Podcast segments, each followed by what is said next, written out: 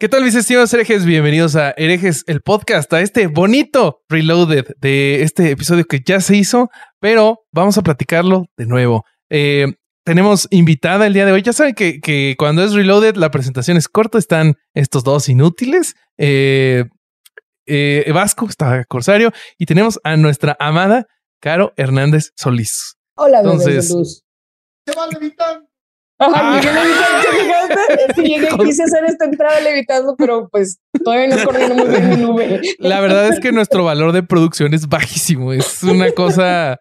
Este, ni Enrique Segoviano tenía una producción como esta. Yo lo hago para que desarrollen la imaginación porque me gusta estimular las mentes. Entonces, ah, me parece hermoso. Me parece hermoso. Este, hoy, vamos a platicar de. Eh, no sé si te acuerdas, querida Caro, que hace, creo que ya tiene un poquito más de un año que se descubrieron un montón de tumbas clandestinas en Canadá y un montón de evidencia de que la Iglesia Católica, por medio de eh, orfanatos e y escuelas, estaba sistemáticamente eliminando o asimilando, como blanqueando a la población eh, nativa de Canadá.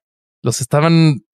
Entonces eran, eran unas torturas horribles para los pobres niños, eran secuestros, eh, era obligarlos a convertirse a, la blancura total que ellos querían que fuera. una pequeña aclaración al respecto. No era solo la Iglesia Católica, era el Estado canadiense. Ah, eh, que, que, formó 130 internados a lo largo de todo Canadá. no todos católicos. No todos católicos. Había más o menos un 35% eran católicos, pero también había de otras denominaciones, anglicanos, eh, luteranos y otras denominaciones también tenían. Solamente ah, o sea, chingo a mi madre yo. No, no, no, el que tu percepción esté, esté, sesgada, pues porque traes ahí una cosa muy fuerte con el catolicismo, pero pues seamos, seamos responsables con nuestros comentarios. algo, algo que sí es verdad es que lo que los, los, los orfanatos católicos son los que más tienen eh, tumbas y, casos de estos de los que va a hablar Bobby. Eso sí. Sí, sí, sí. Eh, pero ¿recuerdas el caso o, Sí, sí, sí. De hecho, recuerdo justamente eso, que no eran católicos todos, es lo que más me brinco. Ah, bueno, pues eh, no, pero mi confusión, mi confusión viene de que el Papa acaba de ir a pedir disculpas. Entonces ahí, ahí, de ahí viene mi confusión. Pero cuéntanos qué, los qué opinas de... apropiándose de todas las luchas, ¿no? De todas las culpas, de todas las perdones, de todos los dioses, de todas las conquistas. Este es una Pero es, es como lo es como lo que decía Hitchens, ¿no? O sea, si la iglesia Por católica. un momento pensé que iba a decir, es como lo que decía Hitler. Hitler. Yo ¿Vos sabés que no, no, no, sí, sí, con católicos. No, no. Lo que decía Hitchens era que la iglesia católica debería de estarse disculpando por un chingo de cosas por los próximos 20 años, si es que quisieran este... O sacar el dinero del Vaticano y ya a la madre sus disculpas, güey.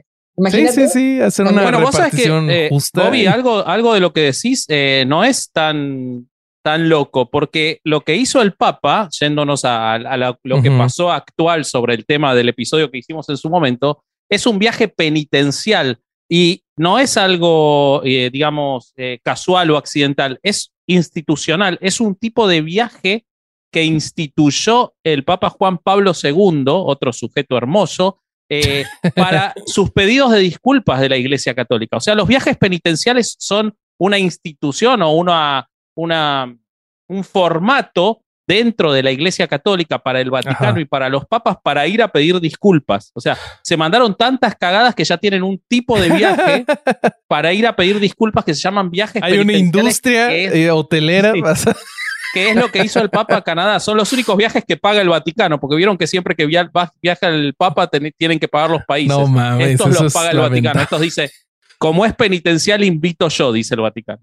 Pero ¿estás de acuerdo, Vasco, que, que no le puedes este, cuestionar congruencia? O sea, si algo tiene los católicos es que puedes hacer cualquier cantidad de desorden, de desastre, de terribles cosas, pero si después pides disculpas, te arrepientas o no, puedes tener acceso al reino de los cielos. Entonces, por congruencia no los vas a juzgar. Está siendo congruente con todo lo que su religión implica. Eso es cierto, eso es cierto. A mí lo que me preocupa es cómo llevan la agenda, porque como que todavía están 30 años atrasados en disculpas. Todavía no pidieron disculpas por Boston. O sea, no sé cómo van a llegar. Y, y siento que Francisco, mi compatriota, eh, dijo, me tomo los primeros 10 años como relax y ahora que me estoy por morir y ya ando en silla de ruedas, voy a hacer todo junto. Entonces el otro día también tomó este, medidas contra el Opus Dei, ahora pide disculpas en Canadá. Es como que dice, me queda lo último de mi mandato, voy a hacer un par de cosas bien. Eh, Bueno, pues, debería de haber entonces agarrado el toro por los cuernos con el cardenal de Canadá, ¿no? ese es muy amigo de él, además. ¿Mm? El cardenal de Canadá acusado, acusado de, de acoso sexual. Sí, muy amigo de él. De hecho, lo acompañó ahora durante toda la visita. No solo de él, de Juan Pablo también lo fue, de, de Benedicto, de, ha sido amigo de todos. Juan Pablo fue el que le tú, dio. el- tú no tienes como esta vocación católica de no juzgar. Por eso lo sacaron del seminario. Exacto, ahí está la clave de todo. Uno, no juzgues. Y tú te estoy viendo muy juzgón. Muy ¿Cómo te juzgón con atreves? las Sí. amistades. Yo, exacto, Muy, ¿cómo muy te cabrón. atreves? Las amistades de las personas no se juzgan. Juan Pablo lo hizo cardenal, Caro. Pues porque era bueno como cardenal, tenía esos detalles. Tenía materia, todos. tenía materia de cardenal. Sí, sí Claro. tenía materia de cardenal. ¿eh? Totalmente. güey. Ha hecho las cosas muy bien. Muy, Muy Hay que bien. separar el arte del artista, Claro. Alejandro. Exacto, es como. ¿Y cuál es güey, el arte del cardenal? Pregúntale. Encubrir Acosar sexualmente. y en Eso eso, era que- muy bueno. En eso Ah, era buenísimo. A esos güeyes les dicen, si la vida te da la espalda, agarra las nalgas y se lo agarraron literal, güey. Claro, claro, claro, claro. Bueno, igual, perdón, lo del, o sea, eh, no, iba a decir una estupidez. Eh, mejor seguimos Ya lo he adelante. tenido las demás veces, evidentemente. Sí, sí, sí, sí. Imagínate- Imagínense el grado de estupidez que era Exacto, para que güey, me no, quiero, no quiero ni pensar. Nivel cardenal, estupidez, nivel cardenal. Vasco, Vasco va sin frenos. Nivel Norberto. Sí, sí, sí. Vasco va sin frenos. Imagínate lo que tiene que haber pasado por su cabeza para que metiera el freno de mano. Fue Bueno, les cuento que para eh, un poquito más de, información, visitó tres ciudades representativas de los tres pueblos indígenas principales del país, eh, en los cuales realizó estos actos de penitencia y disculpa. Eh, muchos consideran que fueron disculpas un poco superficiales, como que no fue suficiente. Y además de paso, el Estado canadiense le dijo, che, ya que viniste a pedir disculpas y todo eso, ¿no querés devolver todos los, eh, todos los bienes originarios de los pueblos indígenas que están en el Vaticano en los museos? Y Ah, ahí el a ver, tranquilo, que, no "Ay, te no me aloques". acuerdo, no me acuerdo, no me acuerdo. Avaricia, no, lo que el Papa pensó es, este pueblo es muy avaricioso. Sí, sí, sí. Dios no los va a perdonar así. Uno viene humildemente a ofrecer disculpas por algo que yo no hice además. Aparte, él pagó claro, el viaje, él no o sea, él fue. se pagó Yo su pagué- pro. Pago Ajá. mi viaje, me disculpo por cosas que no hice y ustedes están pensando el cochino materialismo, el capitalismo los ha destrozado. Qué Trudeau mal, está muy, triste. muy triste por eso. Sí, sí, sí, sí. Igual me y gusta, Fidel Castro creo que si viviera más, dicen. me gusta el pueblo canadiense, cómo, cómo se agarró, ¿no? O el gobierno canadiense, que ellos tienen tanta culpa como la Iglesia Católica, porque las escuelas eran del gobierno y se las dieron a la Iglesia Católica y dijeron, ah, no, acá viene el que va a pedir disculpas. Es él, ¿eh? El- acá el, el viejito va a pedir disculpas, nosotros se las vamos a aceptar este, como canadienses buenos y perfectos de, de- de los derechos humanos que somos. Es él, él fue el malo, el Papa. Los demás no tenemos nada que ver. Eso me parece hermoso de la hipocresía canadiense. Eh, creo que si aquí hubiera una, en México hubiera una situación similar, estaríamos iguales. Si viniera el. Papa a pedir disculpas por el actuar de la Iglesia Católica en, eh, en el periodo de la conquista y la colonia, nosotros estaríamos, sí, sí, sí, se Pues las el peje aceptamos. ya pidió disculpas y no se las dieron. ¿El peje? Sí, Pidió no, le pidió a España. Exigió pidió- disculpas, exigió ¿no? disculpas. Exigió, Le pidió, las, di- le pidió que dijeran disculpas, güey. Sí, sí, sí. Y los Entonces- españoles dijeron, ja. Sí, Aguanta la, respiración. ajá. Ahorita Oye, te que la. por cierto, un paréntesis de datos eh, no relacionados, pero sí un poco relacionados que acabo de leer, que no sabía. Este, los indígenas, cuando en los tiempos de la conquista, bueno, de la, de la este, masacre neoliberal, este, güey, eran súper, súper limpios, Sí. muy cabrón. Y yo no sabía, los españoles. Ajá, obviamente sabía que los españoles apestaban, pero yo no sabía que los indígenas, o sea, el nivel Apestaban.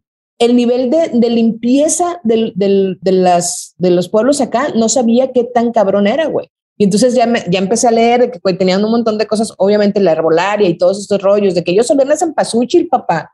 Y llegan estos hijos de la madre patria, oliendo a siete meses en alta mar, con viruela, además, ya con piel podrida, por supuesto que estaban como súper incómodos.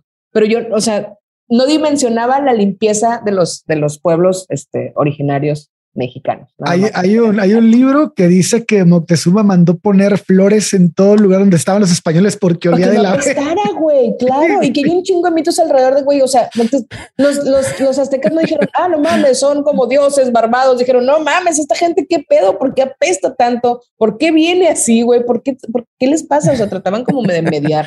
Pero bueno, ya, ese era mi comentario aleatorio sobre la conquista y sus disculpas del PG. Ok, y, sobre los malos olores de los... Ahora, ¿qué, otros, ¿qué otras cosas se les ocurre que debería, ya que Fran, ya que Panchito está, está en disculpón, ¿no? Hay que, hay que aprovechar que está bueno. ¿Qué otras cosas les gustaría que pida disculpas? Eh, Maciel, el Vaticano, ¿no? Boston, Maciel. ¿Te ocurre alguna, este, Caro?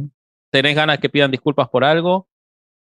Pueden agarrar parejo, porque además no tiene que ser necesariamente su culpa. Imagínate que en, en, este ejercicio de humildad empezaran a agarrar cosas de que, mira, esto no lo hicimos nosotros, pero de que, que pida disculpas, Perito Fernández, por tú eres mi amigo del alma, ¿por qué le compusieron esa canción a Juan Pablo? Cosas así como muy, muy aleatorias pudiera ser, güey. A mí la neta...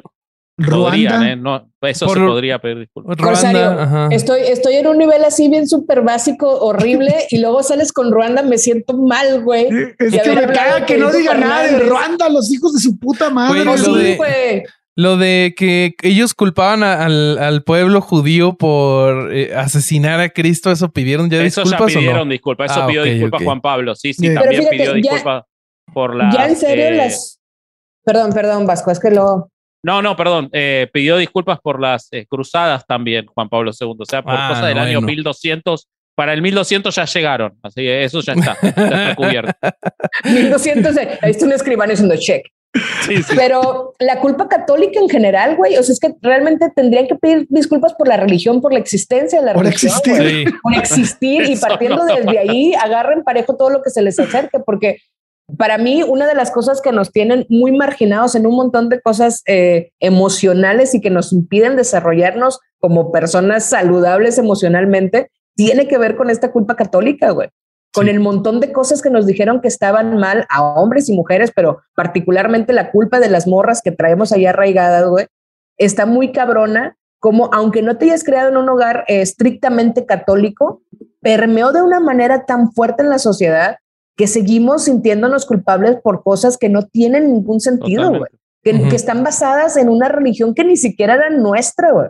Y que traemos sus conceptos del bien y del mal, sus conceptos de lo bueno y lo malo, sus pinches conceptos de, del cielo y del Van a pedir disculpas por eso. Es como que McDonald's pida disculpas porque las hamburguesas tienen un montón de porquerías. No va a pasar porque sin esas porquerías no deben ser ricas las hamburguesas de McDonald's. Eh, yo a mí lo que me llama la atención es que Francisco está pidiendo disculpas por esto, me parece muy bien, pero pasó hace 100 años, 80 años, 50 años. ¿Por qué no está pidiendo disculpas de que ahora en Nicaragua están encarcelando, torturando, silenciando a los propios curas, la dictadura nicaragüense, y no dice nada? No dijo nada, Francisco, de lo que está pasando ahora y encima con sus este, curas, a los que le va a tener que pedir disculpas, no por curas, sino por seres humanos. De eso no dice nada, Panchito. Te estás como... la línea, te estás que te estás saltando la línea del tiempo, Vasco. O sea, eso le toca a cuatro papas más adelante. O sea, también en el año 3000. Ellos tienen una estructura con sus tiempos marcados. A Francisco le tocó lo 1200, güey. Ok, ok, ok, ok. Es que también, no puede saltarse, no puede saltarse esas cosas. Ellos Nos quedaremos serán todo, serán todo, pero la estructura la respetan. Bueno, muy bien, muy bien. ¿Algo pues, más, Roberto? No, creo que, creo que con eso podemos eh, dejar a la gente con, con, este episodio para que se amarguen. Yo me acuerdo que yo no estuve, y, pero me amargué después en un live. Entonces, este, que, en el que reaccioné al, al episodio. Sí se van a amargar bien, cabrón, pero vale la pena que se echen este, este tema. Y un abrazo a Lorx, pues. que estuvo en el episodio. Sí, señor. Y yo pues Entonces, porque se amarguen, ¿no? Entonces ahí los dejamos con el episodio y nos vemos en la próxima. Nos vamos flotando. Vamos. oh.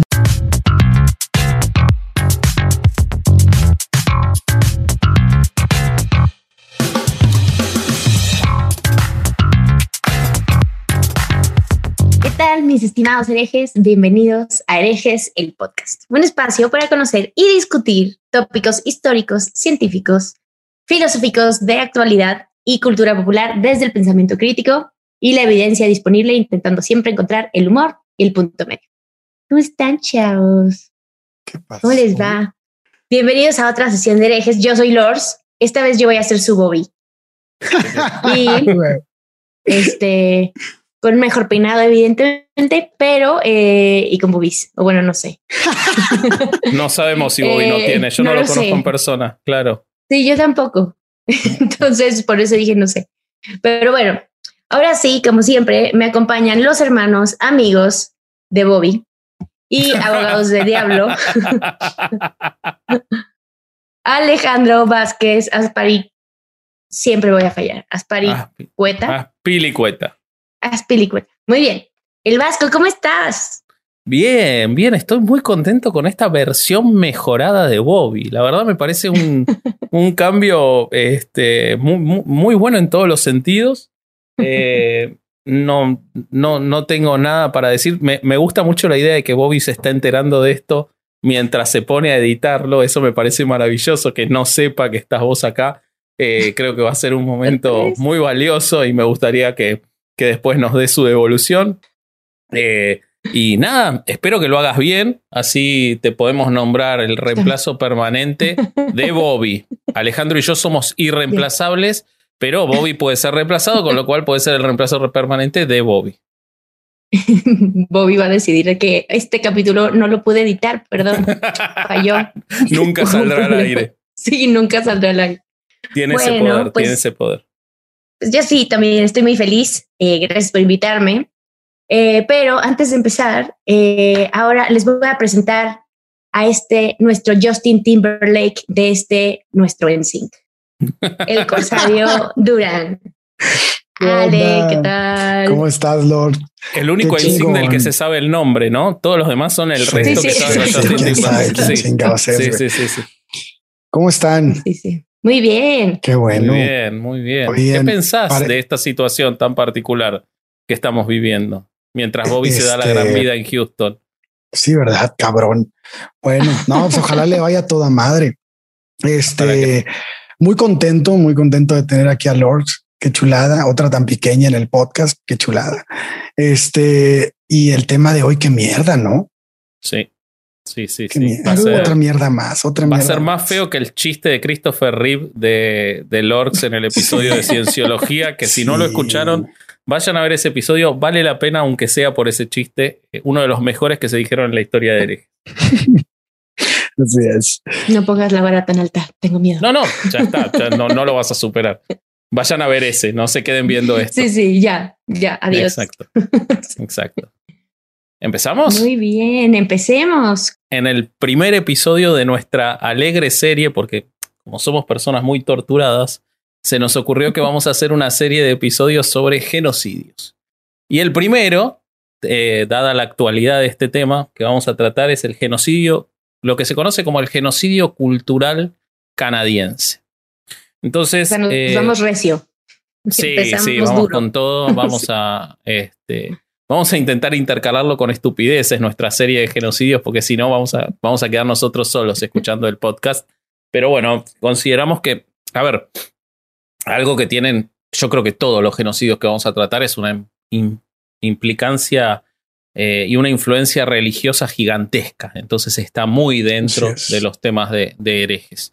Eh, vamos a, para empezar, les voy a contar, eh, antes de, charlar sobre el genocidio en particular, el por qué se provocó. Entonces, esto lo tomé de un libro que se llama Ocultando, Ocultado de la Historia, el Holocausto Canadiense, escrito por Kevin Annett y un eh, indígena canadiense llamado Eagle Strong Voice.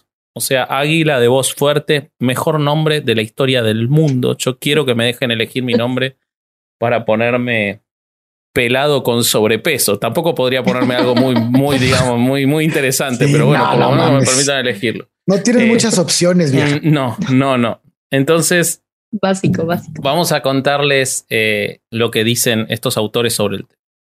Ellos dicen que antes de ahondar en los execrables crímenes cometidos a lo largo de tantas décadas en todo el territorio canadiense, conviene dejar claro que las atrocidades que vamos a describir en el episodio y que ellos describen en su libro, no fueron ni son producto de la casualidad, sino el resultado de una doctrina específica denominada eugenesia. Pilar de la medicina occidental entre 1880 y 1960, y cuya legitimidad aún se sigue justificando en el campo de la investigación genética. Es muy importante esto de la eugénesis o de la eugenesia, no solo para este episodio, sino prácticamente para todos los que veamos de genocidios, porque realmente la cuestión de seleccionar arbitrariamente que una etnia es más fuerte que las demás y que por eso merece sobrevivir y las otras no, ha sido la razón de muchísimos eh, genocidios. La eugenesia parte de la premisa de que la superioridad de un grupo étnico justifica la prevención de la natalidad de los grupos inferiores, a fin de evitar el debilitamiento genético del llamado grupo superior. Se impide la natalidad del grupo objeto de la eliminación a la fuerza y normalmente mediante la esterilización obligatoria, aunque como vamos a ver en este episodio, hay muchas formas más. Sin contar además los factores internos de la decisión, los eugenecistas de los americanos, de los Estados Unidos y de Canadá, que llevaron adelante estas doctrinas, adoptaron gran parte de, sus ideas de médicos misioneros de los imperios europeos en África y Asia a lo largo del siglo XIX. Principalmente, y esto siempre que se, estudia, la historia de la, de la conquista de América, suele quedar bastante relegado, pero siempre hay que acordarse de los alemanes y de los ingleses, que practicaron la eugénesis de manera indiscriminada a lo largo de toda América. Entonces, son los maestros. sí, por supuesto. Ellos eran, eh, lo utilizaban como un pretexto para justificar la destrucción y la eliminación por millones de la población indígena en los países que conquistaban, eh, no solamente para eh, elevar a los paganos, es decir, darles el lugar a los que quedaran de la cristiandad, sino para evitar que los pueblos que ellos consideran inferiores mancillaran la herencia de los europeos a quienes ellos consideraban superiores. Ese racismo se revistió de legitimidad pseudocientífica a partir de los estudios de un médico, Theodor Mollison, un médico colonial alemán. Recordemos que después los alemanes, más o menos para 1939-1945, practicaron cosas también muy, muy particulares, pero este, eh, afincado en África Oriental en 1870, profesor de distintos científicos, como por ejemplo Joseph Mengele, afirmaba que los pueblos negros y los asiáticos eran intelectualmente y moralmente inferiores a los pueblos noreuropeos, que simbolizaban el pináculo de la evolución humana, cuya integridad genética debía preservarse de la degradación racial resultante de la unión interracial. Y el modo más eficaz de impedir la propagación de esas razas inferiores era con su extinción. ¿Ok? Entonces, de eso partían las ideas que forzaron, que forjaron, perdón, la construcción de todo esto que vamos a ver en el episodio de hoy. Antes de seguir, les quiero contar qué es un genocidio o cómo se define, porque si vamos a hablar de genocidios en este episodio y en otros, es importante entender cuál es la definición. Para esto tomé a Fanny Lafontaine, una catedrática de Derecho y titular de la Cátedra de Investigación en Justicia Penal Internacional y Derechos Fundamentales de la Universidad Laval de Canadá. Y ella lo primero que dice es una advertencia. Cuando analizamos este tipo de genocidios no podemos caer en la trampa de pensar que lo único genocidio que existió es el holocausto.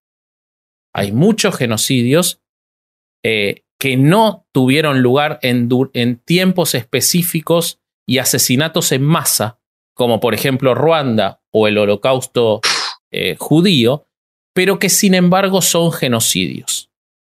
En general, los genocidios cuando son coloniales son procesos lentos en los que la política de destrucción de los pueblos indígenas se lleva a cabo sin prisa, pero sin pausa. ¿De acuerdo? Pueden durar décadas, como ocurrió. Exactamente, exactamente. Lo que no se le puede negar es el éxito. De hecho, la destrucción de estos pueblos ha sido casi total. Lo que pasa es que en ese casi, por suerte, es en donde les descubrieron los crímenes, porque si hubiera sido total, como hicieron los holandeses en las Antillas, por ejemplo, no habría ni siquiera investigación. Eh, los actos de violencia y la intención de destruir son estructurales, sistémicos y afectan a más de una administración y a más de un líder político. Es decir, no están en la cabeza de un loco, sino que son una política de Estado, como ocurrió en Canadá. Entonces, el genocidio para el derecho internacional es tanto un delito que implica responsabilidad penal individual, esto lo vamos a ver cuando hablemos, por ejemplo, del de, el genocidio en, eh, en este Sarajevo, el genocidio de, de Bosnia, eh, en el cual se dieron las condenas individuales, pero también es un acto que implica responsabilidad del Estado. Eh, y esto tiene que ver con el Estado canadiense, algo muy interesante que hasta en un punto te da risa cuando, cuando lees esto, te da risa, indignación, pero también llama a cómo nosotros culturalmente estamos construidos. Vieron que, por lo menos me pasa a mí, creo que nos pasa a todos, que creemos que los canadienses prácticamente cagan sin olor. O sea, son impecables. tienen un montón de premios. Hacen todo bien. Son como lo que Estados Unidos querría ser o que nosotros quisiéramos que fuera Estados Unidos, que vas como inmigrante. Pero aparte se afianza, Estados Unidos justo lo afianza en cada película donde hablan de canadienses. Es como, no, son impecables, son súper buenos. Y yo, yo no conozco ningún canadiense. no, no hay muy poquitos, hay muy poquitos. Eh, yo siempre creí que era por el frío, porque por el puto frío nadie se quería ir a vivir a Canadá, porque viste que buscan gente para irse a vivir. Pero ahora me di cuenta que es porque masacraron a la mitad de la población potencialmente. O sea, si no hay canadiense. no puedes vivir aquí. Bueno, exactamente. Vamos a ver que no sos ni persona.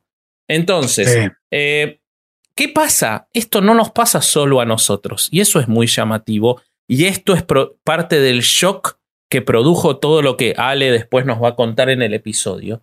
Los canadienses están convencidos de que ellos no son racistas, de que ellos son eh, los eh, defensores de los derechos humanos universales y de que ellos no tienen pecados.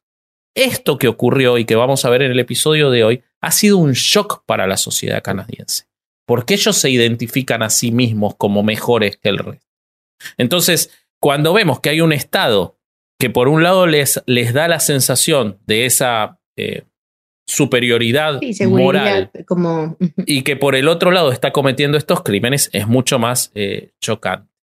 Así es. Entonces, eh, vamos a ver que el genocidio abarca una serie de actos letales y no letales, ¿ok? Incluidos los actos de muerte lenta. Y la autora define cinco formas de comportamiento prohibido, de los cuales el asesinato es solo una. Otros son infligir daño físico y mental, como el abuso sexual y el maltrato de niños, que lo vamos a ver que ocurrió sistemáticamente durante 150 años, imponer condiciones de vida diseñadas para la destrucción física, como por ejemplo la hambruna, la falta de alimentos, de agua, la falta de atención médica adecuada, imponer medidas destinadas a prevenir los nacimientos, como vamos a ver las esterilizaciones forzadas, y trasladar por la fuerza a los niños de grupo, sacándolos de su lugar, para que no sean de la sociedad canadiense, pero tampoco puedan ser nunca más parte de su sociedad de origen. Volverlos descastados absolutamente. ¿Ok? Todo esto, todas estas condiciones se cumplen en la política que llevó adelante Canadá durante todos esos años. ¿Ok? okay. Entonces, vamos a empezar a hablar un poquito. Viendo todo esto, eh, prepárense, van a ver que viene de comedia. Pobre Lorx, el trabajo que va a tener hoy es eh, enorme. Voy a salir eh, llorando. Oye, Vasco, este, fíjate que tuve una plática con un familiar muy cercano cuando estaba estudiando este pedo. Y yo le planteaba que, eh, que pues obviamente la Iglesia Católica no estuvo en el control total de todas las instituciones que tenían. Fueron al menos cinco grupos religiosos. Ah, yo, bueno, no, no conozco los cinco, pero conozco el, la Católica Romana de Canadá, tenía el 60%, la Iglesia Anglicana de Canadá el 30 y la Iglesia Unida de Canadá la marcan como con el 10. Entonces, este más o menos son las que pues, pues han de haber tenido más, más, este, sí, probablemente más personas. ¿no? Bueno, yo creo que las encerraron en tres, ha de haber habido más, pero como ellas tenían más porcentajes, bueno, las destacaron ahí en el, en el informe. Pero lo que yo le decía a esta persona era que me impresionaba mucho cómo la Iglesia Católica constantemente se ve involucrada en este tipo de cosas, porque no es la primera vez que pasa. El tema de internado y educación.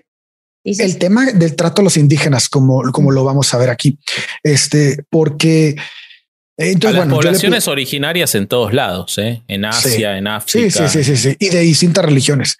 Pero este, pero a mí me, impresiona mucho esta, esta manera de trabajar, ¿no? De, de la, eh, esta de hacerlos menos, de no tienes alma, no eres una persona, todo este trip que va junto con el Estado, porque no nada más es la iglesia, tienen que ir juntos, ¿no? Entonces yo le planteaba eso y me decía, es que esa no es la iglesia católica. Esa ¿Ah, no? es la iglesia católica. No. La iglesia católica no es eso. Esos son individuos que andan ahí y que, que están metidos ahí y que son malos. Y decía, güey, no puedes pero fue sistemático y organizado. Pero siempre es sistemático. sí tiene un punto, porque la iglesia siempre ha estado enfocada a, pues no sé, a una buena educación, porque le gusta que salgan bien abusados. Madre. Me gusta. me gusta mucho. A mí, lo que me impresiona en este caso es que. Decime por favor que ese era el chiste negro que tenías preparado. Ah, bueno, menos mal. Menos ¿Es ahora o es después? Porque si íbamos, si íbamos a más de eso, yo no sé si estábamos listos. Ok, me gustó. La iglesia siempre ha estado preocupada por eso. Siempre. Excelente. Sigue estando. Muy bien. Pero fíjate, este, el, el punto que, que, que, me llama la atención es que no mames, güey. O sea, tú como institución dices, bueno, mi sistema provocó que se murieran dos personas. Bueno, algo está mal en el sistema, ¿no? O sea, hay que cambiarlo. Pero un sistema que se te mueren dos personas cada tres días o cada cinco días y de repente son miles y no haces nada, eso habla mucho de que el sistema está por encima, por encima de las personas, porque estas, estos individuos no eran, como lo vas a decir, no eran este, tratados como personas ni, ni, este, ni considerados. De hecho, legalmente no eran personas. Legalmente no eran. Entonces, a mí eso me impresiona mucho. ¿Cómo puede ser que continúes con un sistema que es fallido desde hace un chingo y además te calles la boca? Porque les importa tres carajos. Exacto. Pero También sabes que me sorprende mucho que en su mayoría son niños. Ah, sí, o sea, en su mayoría siempre son niños y es como, ¿cómo? ¿Cómo puedes hacer eso a un niño y estar tranquilo y después decir, no, es que es gente que no nos representa, pero este que esta gente te representa porque está ahí adentro y no es uno, es uno y otro y otro y pasan años y pasan eh, siglos y sigue siendo el mismo una y otra vez. Entonces, ¿cómo, puedes justificarlo? ¿Cómo puedes seguir diciendo, no, no, aquí no es? Pero la cantidad de, cadáveres de, bebés que aparecieron enterrados en iglesias en Irlanda, por ejemplo, te da la pauta de lo poco que les importa. O sea, no, no. Bueno, tal vez es porque necesitan angelitos. bueno, son buenos produciéndolos, entonces no, lo que no. Sí. Este, lo que producen, sabes, ese es el problema, como que es, es un, una, una, producción masiva, una producción masiva, como que dicen, tenemos que asegurarnos que hay alguien que se lleva las almas para allá arriba. Hay que generar. Qué fuerte, Sí, el tema es que no, quizás no hay tanta demanda hoy en día, entonces están como con mucha producción y, y están cortos de demanda. Este, bueno, vamos a contar un poquito qué era el sistema de escuelas residenciales, que es el objeto principal de nuestro episodio, además de los chistes horribles de Lorx. Eh, el otro objeto principal de este episodio es hablar de las escuelas residenciales. Entonces, eh, el término escuelas residenciales se refiere a un sistema escolar, qué sorpresa, ¿no?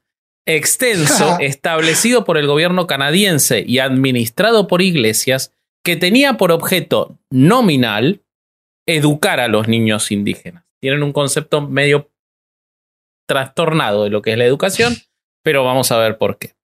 Eh, los objetivos reales eran adoctrinarlos en la forma de vida eurocanadiense y cristiana y asimilarlos a la sociedad blanca dominante. Este sistema empezó en la década de 1880 y terminó recién en 1996 en que cerró la última de esas escuelas. O sea, más de 110 años existieron las escuelas eh, residenciales, ¿ok? El sistema, entre otras cosas, separaba por la fuerza a los niños de sus familias durante periodos muy prolongados, les prohibía reconocer su herencia cultural, les prohibía con castigos físicos, como vamos a ver, hablar sus idiomas. Estamos hablando de personas que vivían en reservaciones que no conocían la lengua inglesa eh, y se les prohibía, y, digo la lengua inglesa porque en general, en general, también se trataba en esta misma, eh, obviamente sin la misma violencia física, pero también se menospreciaba al francés eh, y se buscaba priorizar la lengua inglesa. Los niños eran, nada más era un poquito menos. Exactamente. Severamente castigados si se infringían estas reglas estrictas.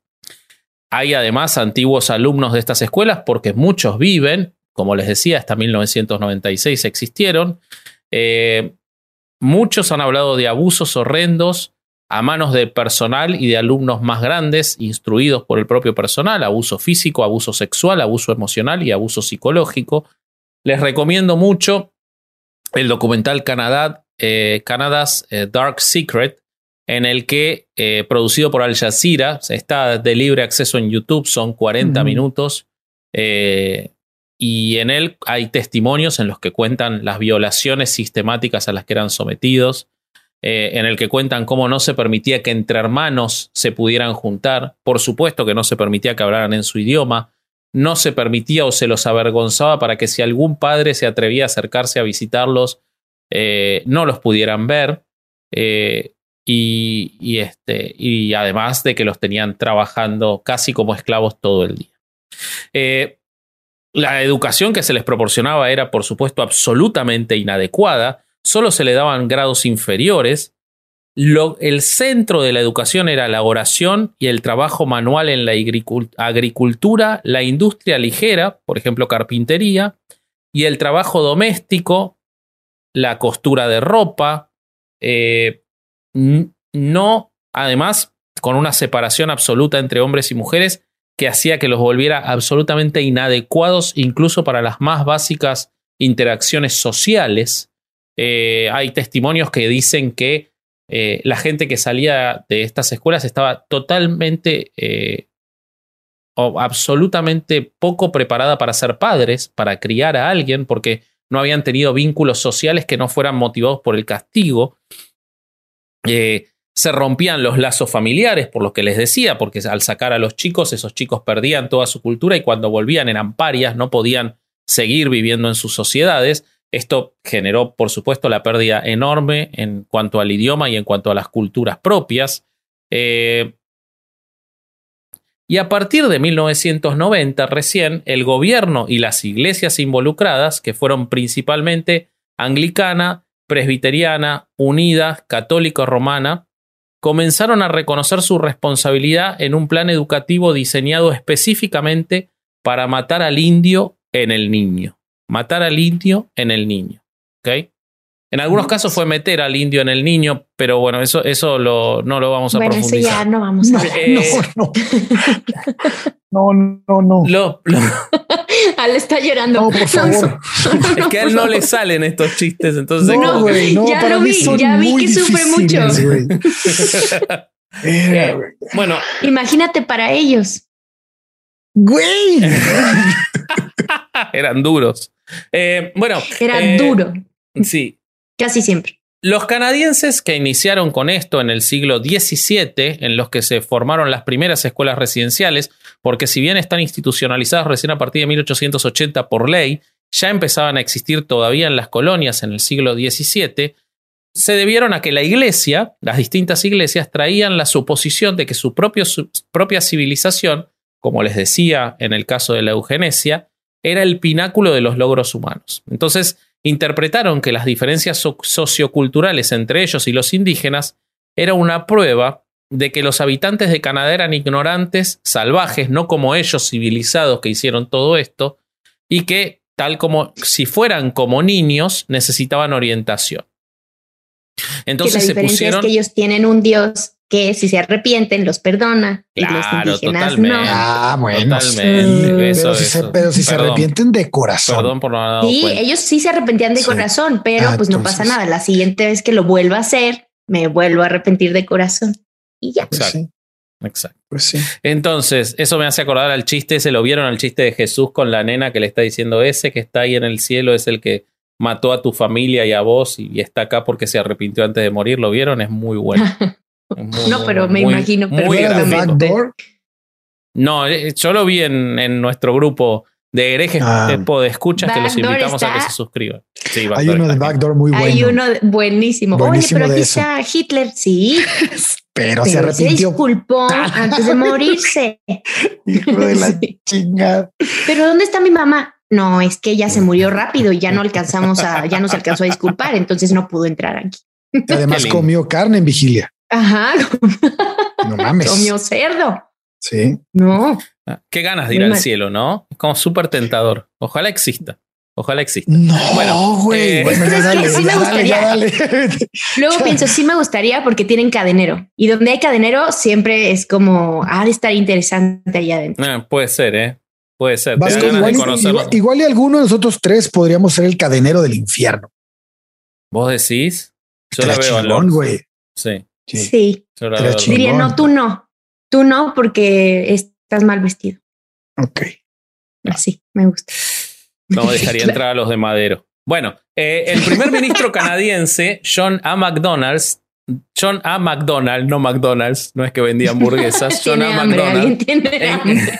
son las una, es la una de la mañana y no comí. Encargó al periodista y político Nicholas Flood David que estudiara las escuelas industriales para niños indígenas de los Estados Unidos, que eran básicamente lo mismo. La recomendación que hizo David después de este estudio fue seguir el ejemplo estadounidense de civilización agresiva. Me gusta, ¿no? Es como que hay una contradicción entre las dos muy, muy, muy sí. interesante. Civilización agresiva, que condujo a la financia- financiación pública del sistema de escuelas residenciales. David dijo textualmente, por favor, les pido que presten atención. A ver. Si se quiere hacer algo con el indio, debemos atraparlo muy joven. Los niños deben mantenerse constantemente dentro del círculo de las condiciones civilizadas. ¿Ok? Teniendo en cuenta que según se supone murieron alrededor de 6.000 niños dentro del sistema de escuelas y que más de un 25% de los que salían morían después al poco tiempo, realmente no sé si los mantuvieron dentro del círculo de las condiciones civilizadas.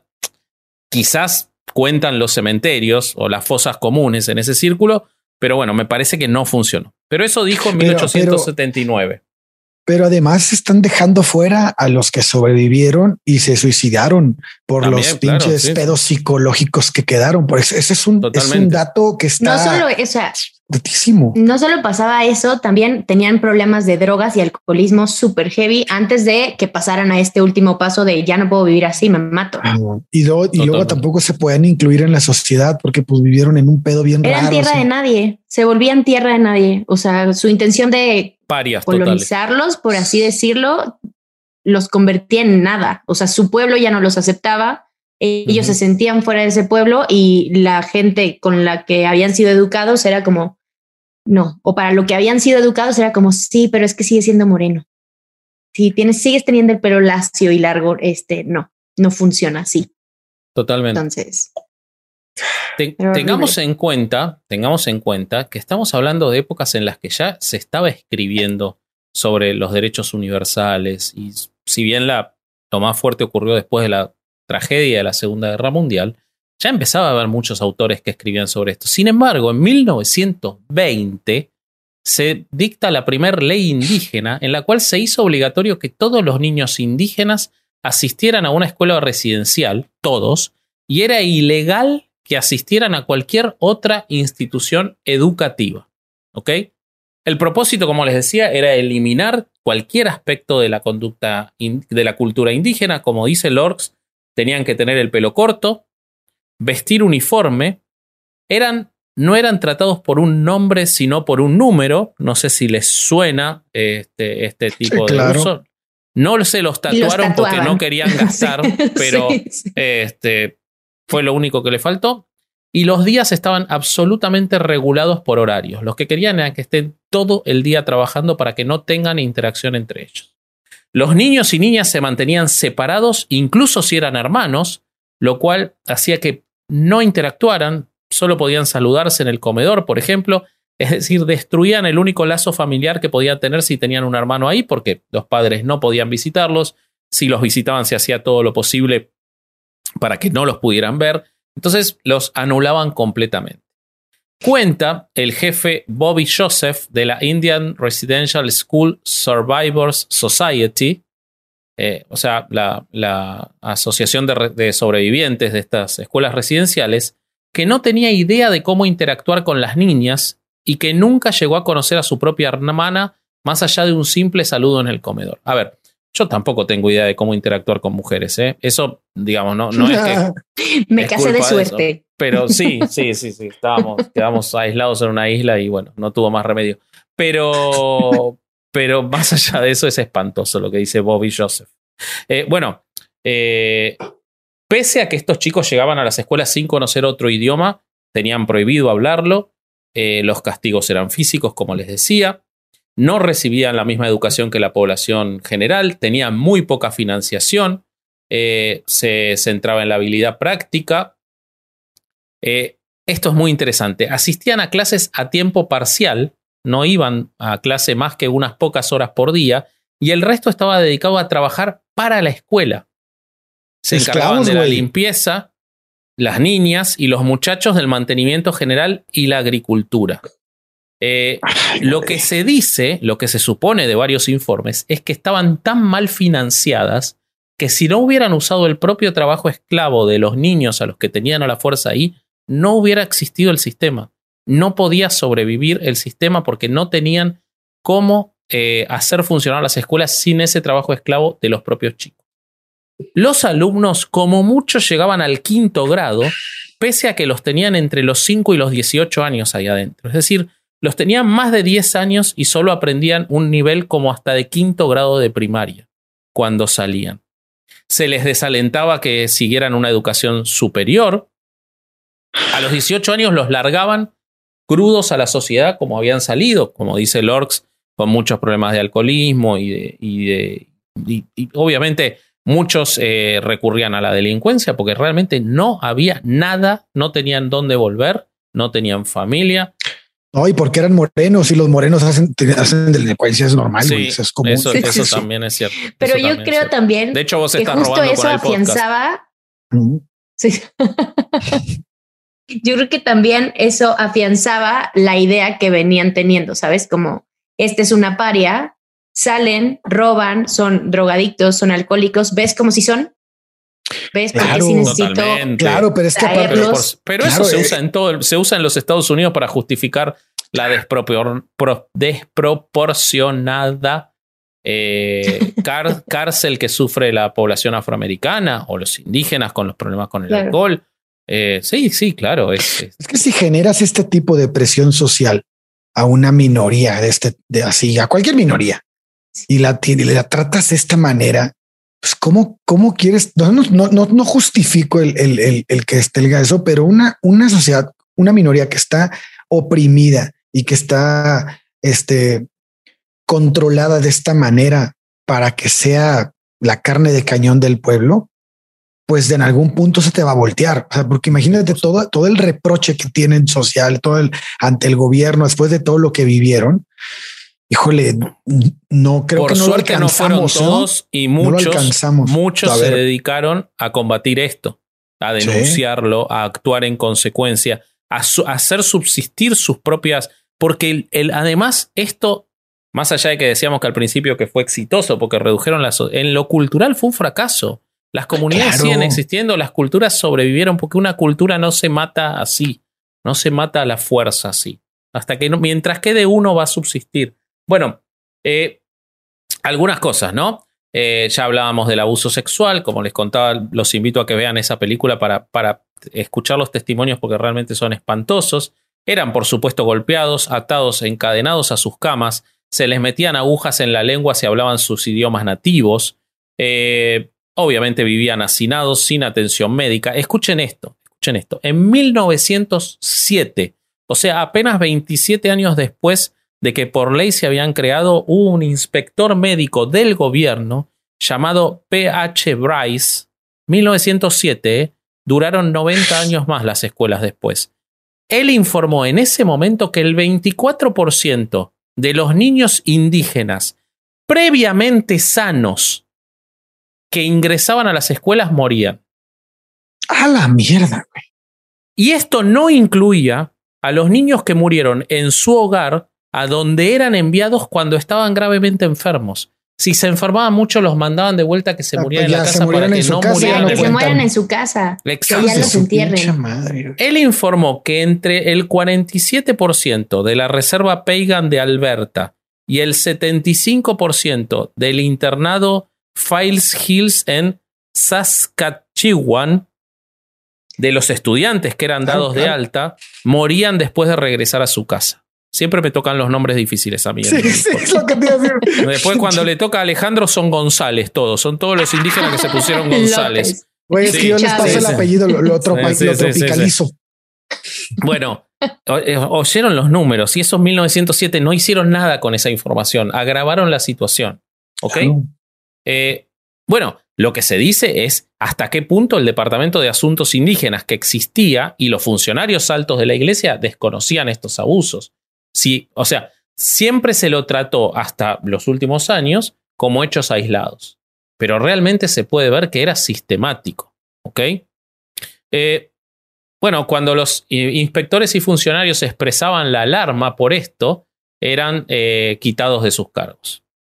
Eh, prometían mejoras en las escuelas, pero nunca ocurría, porque además como las iglesias eran quienes las controlaban, se les daba mucha autonomía, al menos hasta 1960 en que se les empezó a quitar. Eh, los, los, la iglesia estaba convencida, las iglesias, de que los indígenas tenían una sola oportunidad en la vida, que era convertirse al cristianismo, acabar con sus culturas y volverse súbditos británicos civilizados. Eh, Estamos hablando de la actualidad, ¿verdad?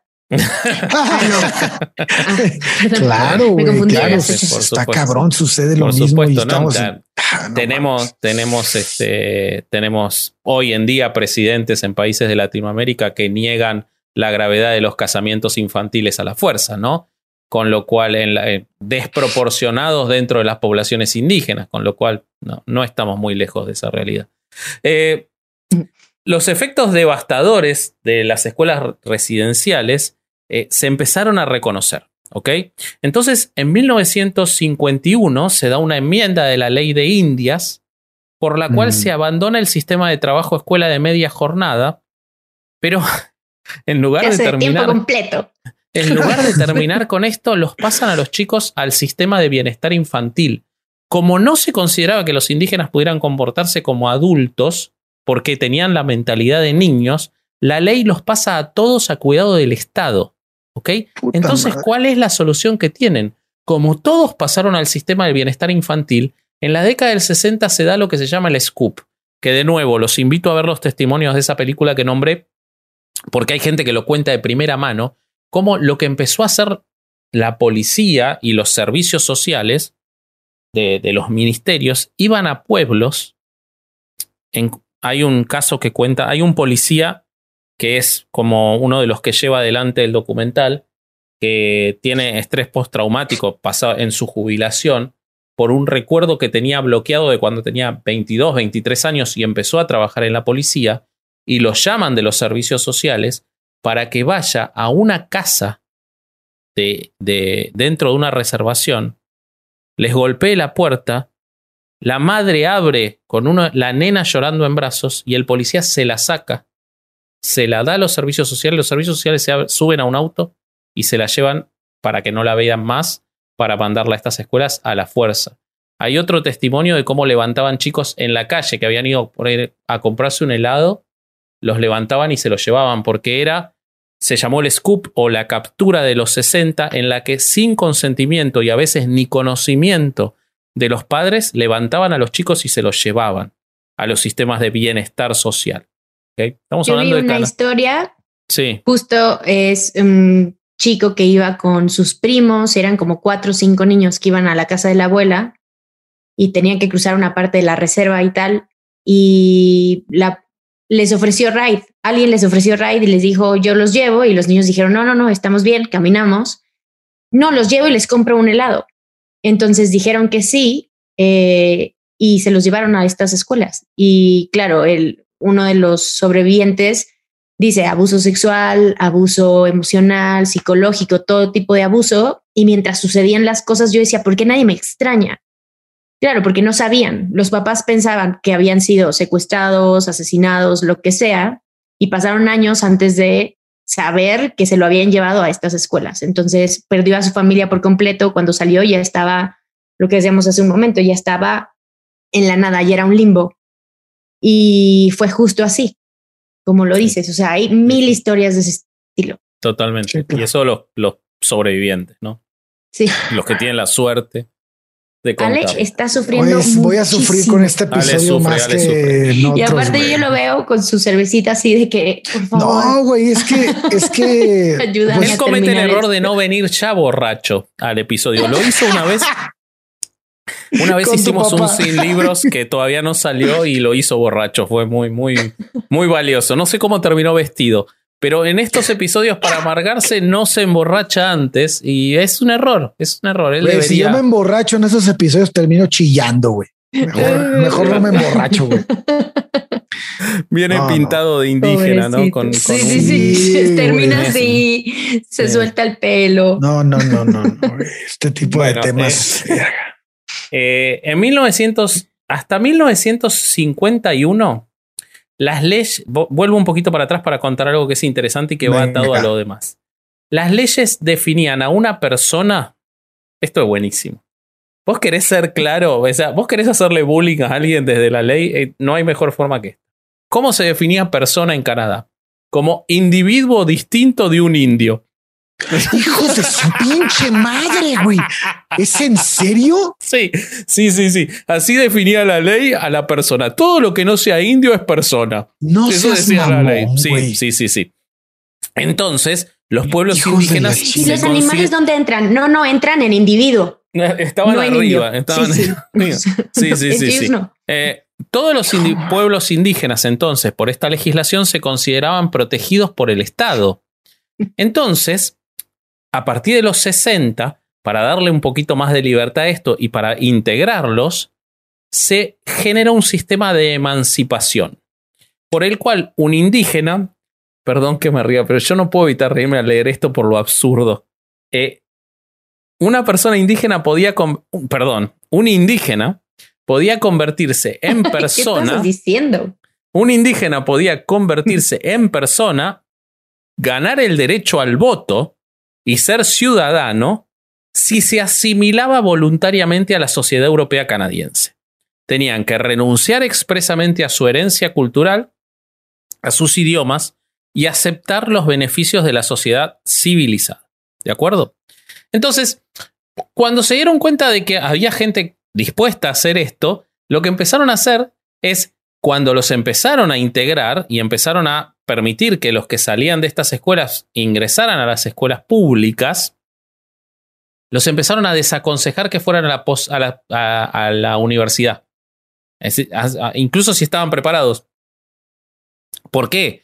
Porque para esto se tenían que emancipar y si se emancipaban conseguían el derecho al voto. Y la verdad que no les convenía mucho que votaran, porque no, no creo que hubieran votado este tipo de cosas, ¿ok? Entonces, volviendo para atrás también, eh, eh, se empezó a, a- a- a generar esta emancipación, pero muchos no la aceptaban.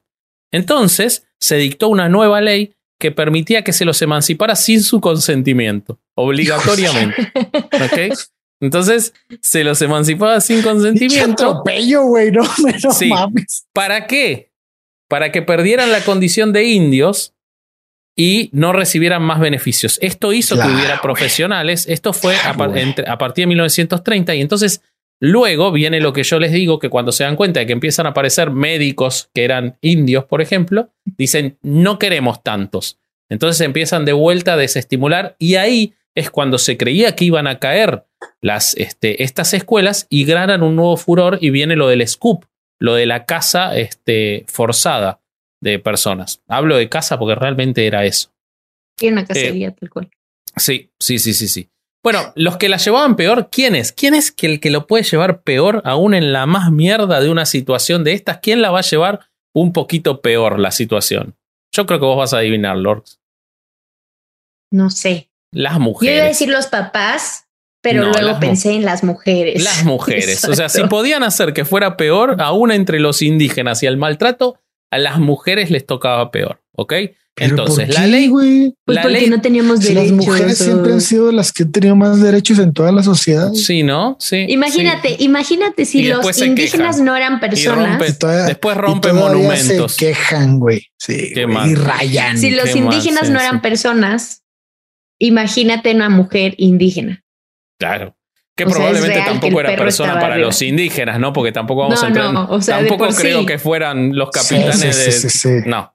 Este, no. Bueno, entonces, Eran la ley de. Indias, en la sección 12.1b, decía que una mujer india que se casara con un hombre no indio perdía su condición de india, al igual que sus hijos, pero si una mujer no india se casaba con un hombre indio, se convertía en india. O sea, no es que mejoraba, no es que cambiaba la condición de. No, no, no, no, no. No, eso partía directamente de- del hombre, de con quién se casara. Entonces, eh, Ok. 1920, Duncan Calvel Scott, superintendente de asuntos indígenas, dijo: Nuestro objetivo es continuar hasta que no haya un solo indio en Canadá que no haya sido abs- absorbido por el cuerpo político, y hasta que no haya cuestión india y hasta que no haya ningún departamento indio. ¿Ok? Pensé que iba a decir el cuerpo católico. No, no. Absorbido Esto por se lo dieron a cuerpo 4 o católico. 5, ellos se encargaban después, ¿no? A partir de 1969, como les decía, empiezan a disminuir la cantidad de escuelas. Eh, Para 1970 había 56, eh, para 1980 quedaban 16 y para 1990 quedaban 11. En 1996, cuando termina, la única que, da- que quedaba era la Gordon Reserve Indian Residential School de Saskatchewan, eh, que fue cerrada y demolida. Lo lograste. No querían que se encuentre. Eh, en 1999 ya no quedaba ninguna. Eh, los canadienses lo ven como un pasado desvinculado de los acontecimientos de hoy, hasta que venga lo que va a contar Durán. No quiero cerrar sin, mi- sin este, para ir a, la- a lo que está pasando hoy en día y a lo que pasó a partir del 1996, sin volver al punto original de la eugénesis. Y entonces les quiero contar, antes de terminar, que en 1928 y 1933 expresamente en Canadá se aprobó la ley de eugenesia, en la que se decía que se podía esterilizar por la fuerza a incompetentes mentales, presidiarios, indigentes, jóvenes rebeldes, madres solteras, aborigen y cualquier interno de las escuelas eh, que estábamos nombrando, eh, sin importar su edad. Gracias a la presión de la Iglesia Católica y de la Anglicana, a los indígenas se los relegó sistemáticamente a esa categoría, tratándoselos como personas mentalmente retardadas. ¿Ok? Así lo decía la ley. Y cantan a la luna, Para que es estuvieran claro. bajo la tutela del Estado de Canadá. La, esterilización fue masiva, con lo cual muchas generaciones no, eh, eh, digamos, no, no pudieron reproducirse, con lo cual se iba extinguiendo de manera efectiva. En Alberta se aprobó la ley de esterilización sexual en 1933, autorizando la esterilización obligatoria de toda persona aborigen o recluida en las escuelas residenciales, a la voz, o sea, a la decisión del director del centro, que siempre era un clérigo. ¿Ok? Eh, se, se esterilizaron cientos de hombres y mujeres entre 1933 y 1975, cuando se derogó Eso la le facilitaba, les facilitaba porque así ya no había pruebas. Exacto. Y George Darby, un misionero de la Iglesia Unida, le, le dijo a Ed Martin, tú eres un buen, que era un, un indígena converso en anglicano, le dijo, tú eres un buen anglicano, Ed, debes tener muchos hijos, solo esterilizo a los paganos. Eh, y hay un relato de eh, Steve Sampson, un anciano Cowichan.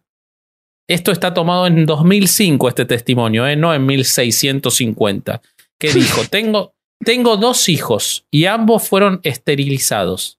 El mayor en 1975, cuando tenía cuatro años, y el menor en 1981 a los nueve. Los esterilizaron porque ambos eran descendientes de los jefes legítimos del territorio. El gobierno mm. nunca cejará en sus empeños de borrarnos del mapa. Entonces, no quiero dejar de decirles que recién en 2019 la Columbia Británica puso fin a las alertas de nacimiento en caso de bienestar infantil. Las alertas de nacimiento era algo que le permitía a las agencias de bienestar infantil y a los hospitales señalar a las madres de alto riesgo sin su consentimiento para sacarle a los chicos. Los cálculos y las estadísticas marcan la desproporción que hubo en indicar a estas madres cuando eran indígenas. Y no quiero cerrar sin contarles esta cita de un sobreviviente de una de estas escuelas. Cuenta que, refiriéndose a una monja, la hermana Mary Baptiste tenía un suministro de palos tan largos y gruesos como tacos de billar. Cuando me escuchaba hablar mi idioma, levantaba las manos y me lanzaba el palo. Todavía tengo golpes y cicatrices en mis manos. Tengo que usar guantes especiales porque el frío me duele mucho en las manos. Intenté con todas mis fuerzas no llorar cuando me golpeaban y todavía puedo apagar mis sentimientos y tengo suerte. Muchos de mis hombres de los hombres de mi edad o no lo lograron, se suicidaron o murieron violentamente o el alcohol se los llevó. Y no era solo mi generación. Mi abuela, que tiene más de 90 años, hasta el día de hoy le resulta demasiado doloroso hablar de lo que sucedió en la escuela. Y con eso los dejo. Me voy a emborrachar. y con eso cierro para que Ale pueda llorar. Eh, yo les cuento que eh, también dentro de estas escuelas em, empezaban a hacer experimentos, experimentos científicos uno de los experimentos que se hicieron fue acerca de nutrición y alimentación. Entonces, la intención de los doctores o científicos que hacían estas pruebas era demostrar que los indígenas estaban mal alimentados y estaban mal alimentados porque no, no estaban educados y no sabían cómo debían comer, pese a que eso no era verdad. Y entonces, eh, dentro de estas escuelas, ellos hacían pruebas como llenarlos de multivitamínicos, más de lo que debían de, consumir, o al revés, quitarle todo tema de proteína y, vitaminas para ver cómo respondían. Esto fue, si se acuerdan, eh, ¿Ya pasamos a los nazis o estamos hablando todavía? Ah. Bueno, el código eh, Nuremberg fue hecho en 1947, justo después de la Segunda Guerra Mundial. Ese fue el año en que empezaron los experimentos en Canadá.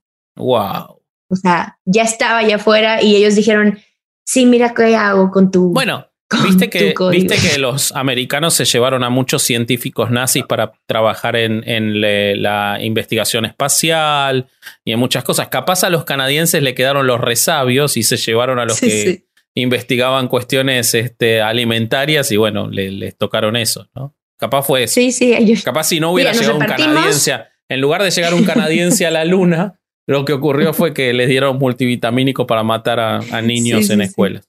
Alimenta mal, vamos a ver cómo funciona todo lo malo en ellos para hacer lo contrario para la gente de Canadá que si queremos que se quede las personas. Para las personas. Para las personas, no esto que no sé qué es. Exactamente. Pero sí, era eso. Ah, y fueron experimentos en seis internados, o sea, no fue en uno, no fue con un grupito, inclusive como todo experimento tenían un grupo de base al que podían quitarle o ponerle cosas en alimentación y a los demás les ponían otra, otro tipo de alimentación y probaban otro tipo de, pero no dijimos que el Estado, el Estado y la Iglesia no sabían nada de esto. ¿Cómo puede ser que haya pasado en seis lugares no sabían. de manera aislada? No, yo no entiendo eso. No, me dan los números. Sí, no sabían, obvio. A mí me impresiona la postura de la Iglesia ante toda esta situación, porque veo la postura del gobierno de Canadá hoy en día. Y si bien son patadas de ahogado porque el mal está hecho, pues han tratado al menos de de indemnizar a esas personas, ¿no? A las que sobrevivientes. Sí, tampoco este, les quedó más remedio. Claro que no, pero lo hicieron, ¿no? Este, pero la iglesia no hace ni madres, güey. O sea, No. eso me impresiona mucho. De de- hecho, todas estas semanas que se habló de esto, no dijo nada Bergoglio. no dijo nada, güey. Nada. El gobierno canadiense le extendió Les- una carta al sí. Vaticano y brillaron por su ausencia. No, es que Bergoglio parece- está muy ocupado en decir que, increíble, güey. Que la propiedad es un derecho secundario y que no hay que este, eh, hacer inversiones en, en países que son paraísos fiscales, pese a que el Vaticano era un paraíso fiscal hasta la semana pasada, más o menos. Eh, pero eh, eh, en eso está ocupado. Parece que no está con tiempo de pedir disculpas. es cosas mi importantes. mi Vasco. compatriota. Te estás equivocando. Sí, sí, sí. Bueno, Bueno, contanos, Ale, bueno, que esto vamos, a, tuvo un vamos final a seguir con favor. esta masacre, güey. Este, Y llorando. En- masacre. eh, híjole. Fíjense que en 1991 Si Ale sufre es que el capítulo es bueno. Yo me di cuenta de eso. puede ser, puede ser. En 1991 eh, se creó la Real Comisión para los Pueblos Aborígenes ¿no? en Canadá. Y ellos emitieron un reporte en 1996. Eh, este reporte, ay, cabrón, este reporte se emitió y, y fue un informe final de cuatro mil páginas con 440 recomendaciones. Las escuelas residenciales indias fueron un capítulo de este informe. Entonces, en este, en este informe, el gobierno federal cana- canadiense dio a conocer este, por medio de Gathering Stretch, Canada's Aboriginal Action Plan, un enfoque político a largo plazo y de amplia base en respuesta a la Comisión Real de los Pueblos Aborígenes, que incluía la declaración de la de, reconciliación para aprender del pasado. O sea, se parece mucho a las secretarías de gobernación de AMLO. Sea, el nombre se parece. Entonces, esto ocurre porque hay que dejar claro que las familias, o sea, todo este informe se da porque la gente no sabía qué carajos había pasado. O sea, pasaron muchísimos años y la gente decía, bueno, ¿y dónde están estas personas que, que desaparecieron? No, no, no, no tenemos, suponemos que algo malo les pasó, pero no sabemos qué les pasó. Desaparecieron. Sí, Pudo ser desaparecieron. algo bueno. Qué pena después de que les dieron esas escuelas tan lindas, el Tan Harvard indígena, lindas. que, que no dieran más noticias, ¿no? Y, y- y lo, y lo- lo duro es que el primer hallazgo de los restos, que son, fueron un total de 215 niños, algunos con apenas tres años de edad, tuvo lugar a finales de mayo. A De este finales de mayo de este año, exactamente.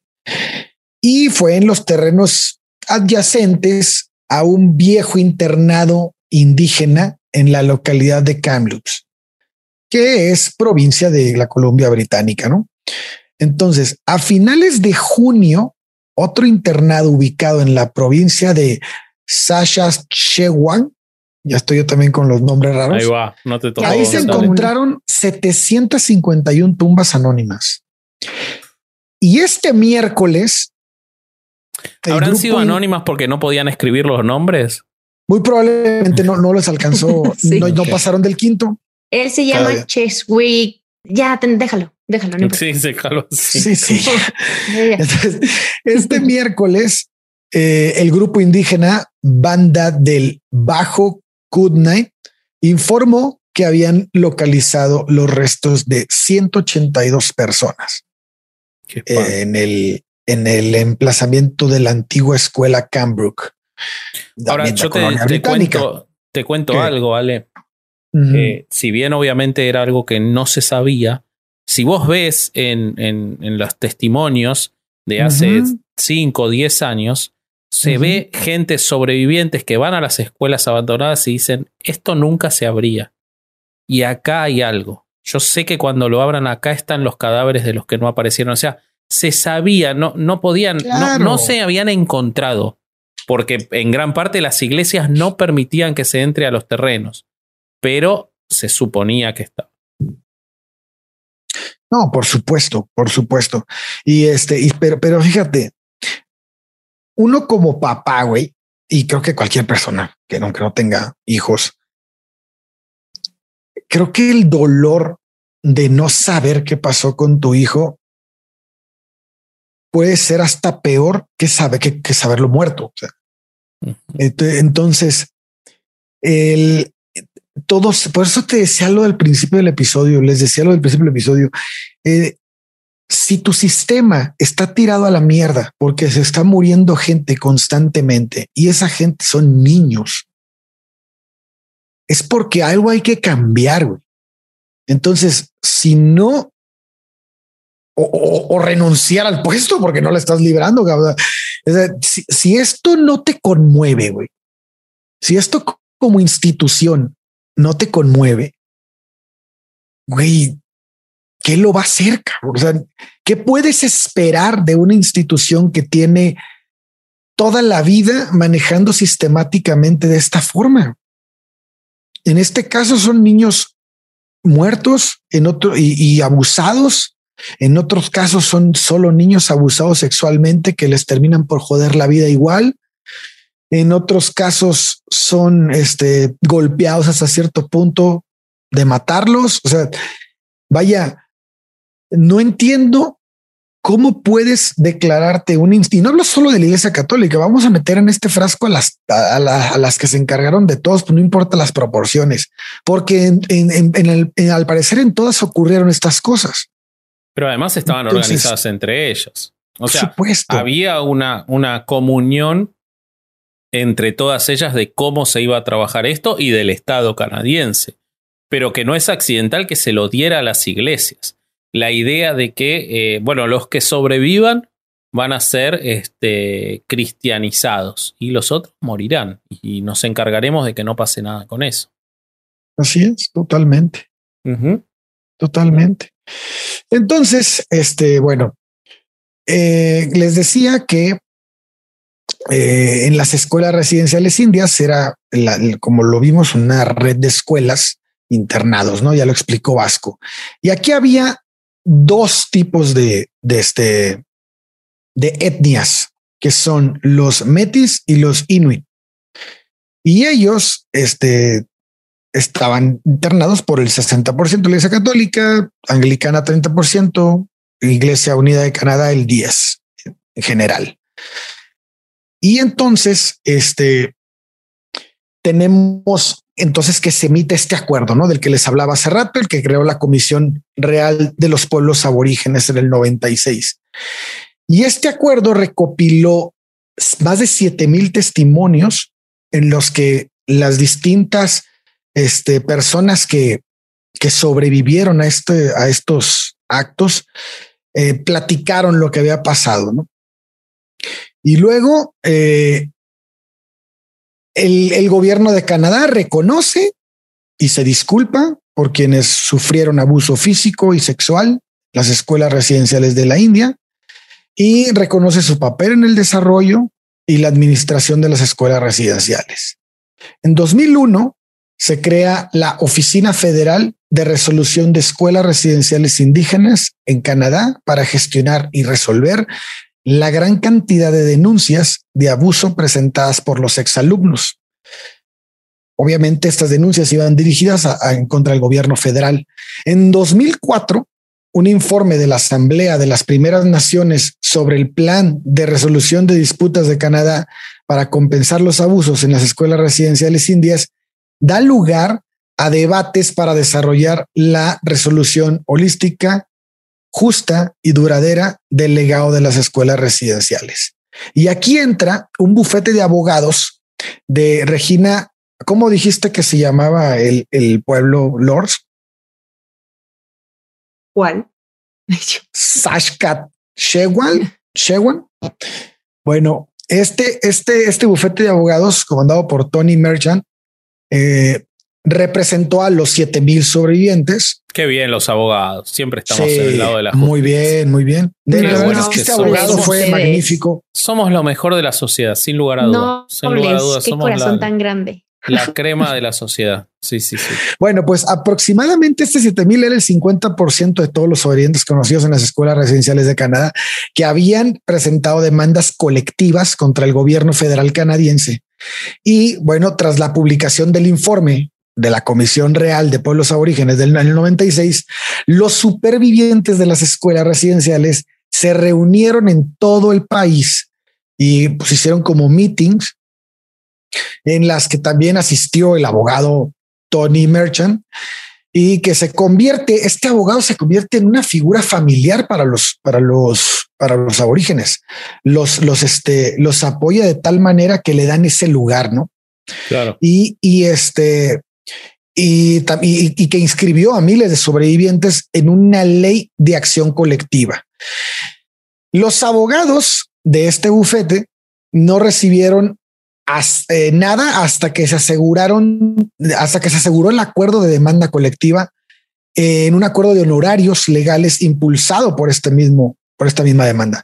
Y este bufete de abogados eh, con sede está en Calgary, en Alberta, eh, manejó casi 4.600 reclamos de escuelas residenciales. El 20 de noviembre de 2005, las partes negociadoras llegaron a un acuerdo de principio que incluía a Canadá, representado por Frank Lacobushi, que fue un juez retirado de la Suprema Corte de Canadá y que fue el, que el representante de los demandantes. Entonces, el Consorcio Nacional y el Grupo de Derecho Mercantil, Consejero Independiente, la Asamblea de las Primeras Naciones, representantes Inuit, el Sínodo General de la Iglesia Anglicana de Canadá, la Iglesia Presbiteriana de Canadá, la Iglesia Unida de Canadá y las entidades católicas romanas para la resolución del legado de las escuelas residenciales de la India. Este, pues aquí se dio una una muy buena disputa que el 23 de noviembre de 2005 el gobierno federal canadiense anuncia el paquete de compensación de la IRSA. Y o sea, todo esto y no se conocían los muertos. No, no, todavía no llegamos no se a conocían los muertos, güey. Claro. Todavía no llegamos a los muertos. Lanzaron el paquete, perdone. Así. Entonces, representa la demanda colectiva más grande en la historia de Canadá, güey. Sí, sí, sí, son, 20, son 40 en Canadá, boludo. Estaban bueno, todo, toda la población de Canadá estaba, o, dema estaba ahí, o, demandada o demandante. Estaban todos exacto, ahí, exacto. No había no, nadie los más. intermediarios, boludo. que es el juez. Claro, estaban los taxistas que llevaron a la gente. Sí, los sí. demandantes, los demandó, no había más nadie en Canadá, eran todos los que estaban. El, bueno, el 11 de junio de 2008, el primer ministro Harper se disculpa en nombre del gobierno de Canadá y de todos los canadienses, porque al parecer él puede representar a todos los canadienses y disculparse en su nombre. Entonces, la mano. Sí, sí, por la expulsión por la fuerza de los niños aborígenes de sus hogares y comunidades para que asistieran a estos infiernos. Y bueno, esta, en esta disculpa histórica, el primer ministro reconoció que en Canadá no hay lugar para que prevalezcan las actitudes que crearon el sistema de las escuelas residenciales. O sea, ahí no había lugar, porque hasta hacía 10 años había lugar sí, todavía. Sí, sí, había perfectamente. Güey. Se había acabado el lugar. Así es. Porque me cacharon. Sí. Pero es. ya es la última. Lo ocuparon Así unos es. osos polares el lugar. Estaba, ahora vamos a matar osos polares y con, ahora ya no. con el petróleo. Entonces no tenemos lugar para esta, este tipo de conductas. Así es. El 15 de diciembre de 2006, el juez Dennis Bowl aprobó el acuerdo de reclamaciones de escuelas residenciales individuales y de clase en virtual de la IRSA. A mí me sigue pareciendo impresionante cómo no hubiera pasado nada si los indígenas de ahora se hubieran levantado, hubieran levantado la voz, güey. O sea, todo este trabajo es a manos de los aborígenes y de los, de los indígenas. O sea, yo no he visto ninguna actitud de, de inicio de la gente que no es indígena en Canadá. Eso todavía llama mucho la atención, ¿no? Que hoy en día, que bueno, ahorita debe de haber gente apoyando, obviamente. No, sí, o sea, cuando vos ves en, en, los testimonios quienes llevaron adelante las investigaciones y todos son, son descendientes de europeos, porque de hecho hay una cuestión lógica, que es que todavía era muy minoritaria la cantidad de indígenas profesionales como para llevar adelante la cuestión legal, si bien ya lo sabía para ese momento. Pero, pero bueno. yo, me refiero a la presión social, güey. Yo me refiero a la presión social. Obviamente, la cuestión académica de los abogados que apoyaron y todos estos que están atrás de la logística, no sé, toda la organización, pues sí, pues es que los necesitan, güey. O sea, los indígenas no hubieran podido haber llegado a eso solos. Necesitaban esos los campeones, de los, los campeones de los derechos humanos que han sido, y es real que muchos grandes juristas del derecho internacional públicos son canadienses, eso es una realidad. Lo que pasa es que se habían olvidado de mirar para adentro. Entonces, cuando miraron para adentro, encontraron todo lo que estaba pasando. Sí, pero yo creo que también en esa época, o sea, hoy tienes también el apoyo de, de las redes sociales, de la comunicación digital. Y en esa época, aparte de lo que dice Vasco, que era gente que no estaba tan educada, también ahí era por la fuerza. O sea, ah, hoy, la o sea, hoy la fuerza no se permite ser implementada como se implementaba en ese entonces, porque hoy hay eh, voz en todos lados. O sea, puedes tuitearlo, grabarlo, es que, ¿sabes? Como hay, hay opciones para comunicar qué está sucediendo. Ya no hay tanta ventana para que pase desapercibido. En esa época no había caminos, no había coches, eran caballos, eran poblaciones lejísimas. Entonces, ¿cómo lo vas a comunicar? Si yo llego y voy hasta el fin de Canadá y me robo a todos los niños de ahí, los llevo a una escuela, ¿quién se va a enterar? Si yo soy el gobierno. Sí, igualmente hay, eh, va a ser una, una constante cuando hablemos de todos estos temas de los genocidios. Vamos a ver cómo el desinterés, y por eso yo soy un convencido de que, por ejemplo, las Naciones Unidas, como se existen hoy, no sirven para nada eh, pero, ¿cómo hay? O sea, vos vamos a ver cuando hablemos, por ejemplo, de lo de, de lo de Bosnia, cómo las denuncias internacionales de la gente que estaba adentro siendo masacrada por los serbios hacían llegar a todos lados, a los Estados Unidos, a Holanda, al Reino Unido, y no se hacía nada. ¿Cómo? Eh, Increíble, ¿no? O sea, la comunidad internacional siempre son, y esta es una, una una constante. Siempre son los propios grupos y los sobrevivientes los que tienen que impulsar esto. Las comunidades internacionales, y yo no sé hasta dónde, quizás deberíamos invitar a un sociólogo o un antropólogo para que nos, nos lo explique. ¿Por qué siempre miramos hacia el otro lado del horror? ¿Por qué nunca lo queremos mirar de frente hasta que no tenemos más remedio? Nos pasa en nuestras sociedades y pasa con estos hechos de lo, siempre pensamos que está muy lejos, siempre pensamos que, que, que no nos está pasando a nosotros. No lo queremos ver, lo negamos, siguen existiendo quienes niegan el holocausto. Eh, e, es una constante. Y entonces lo que vos decís es real, pero también creo que es inevitable. Si no son los propios grupos quienes se levantan, y ojalá ocurriera más en muchos lugares, eh, no, nadie, la comunidad internacional, bueno, las cosas que hace Vladimir Putin en, en Ucrania o en, o en Chechenia, lo que están haciendo los chinos con los uigures, eh, con la minoría eh, en la frontera eh, de Asia Menor, no, no, no, es este, accidental que eso ocurra así. Y, es real que solo pasa cuando esos propios pueblos logran tener la comunicación y el, el momento adecuado. Es que yo creo que es más fácil, o sea, si no me involucro, no me ensucio. Y si me ensucio, me tengo que limpiar y, no puedo solo decir, ay, mira, me ensucié, no vi. O sea, ya lo vi, ya me ensucié, me tengo que involucrar y creo que hay temas políticos que evidentemente los grupos o los países dice, sí, es que esta no es mía. Entonces lo voy a tratar de ignorar lo más que pueda. Totalmente. Eh, yo lo veo en México y en México está tan normalizado está normalizado el tratamiento que se le da a un indígena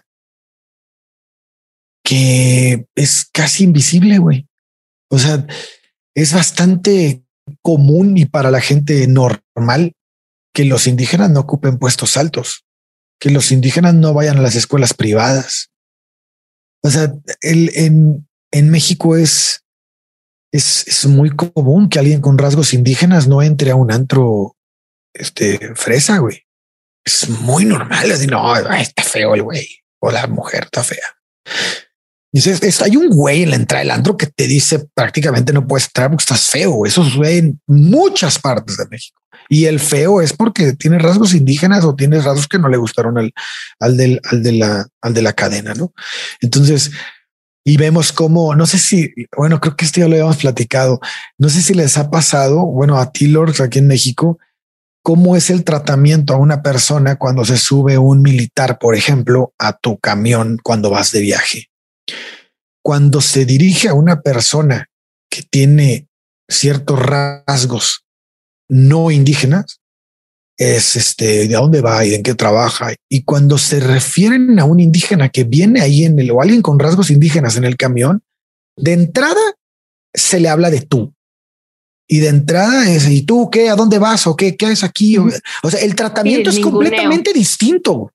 El ninguneo. Y no está tan normalizado que dices, güey, qué pedo. O sea, no, no este.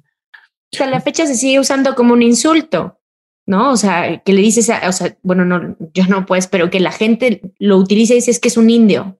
Claro. Es despectivo. O sea, claro. A ver, pues sí. O sea, hay gente que voltea. Sí, soy. Pues sí, soy. Pero bueno, dale, a, eh, dale a esas mismas conductas sociales la ley para que pueda además este, segregarte, matarte, no darte educación. es que eso que dices de Canadá creo que aplica sin ley en los países en donde tenemos indígenas. O sea, solamente no tiene la ley, pero no es considerado como en el mindset de, de la gente como una persona, porque no lo tratan como una persona.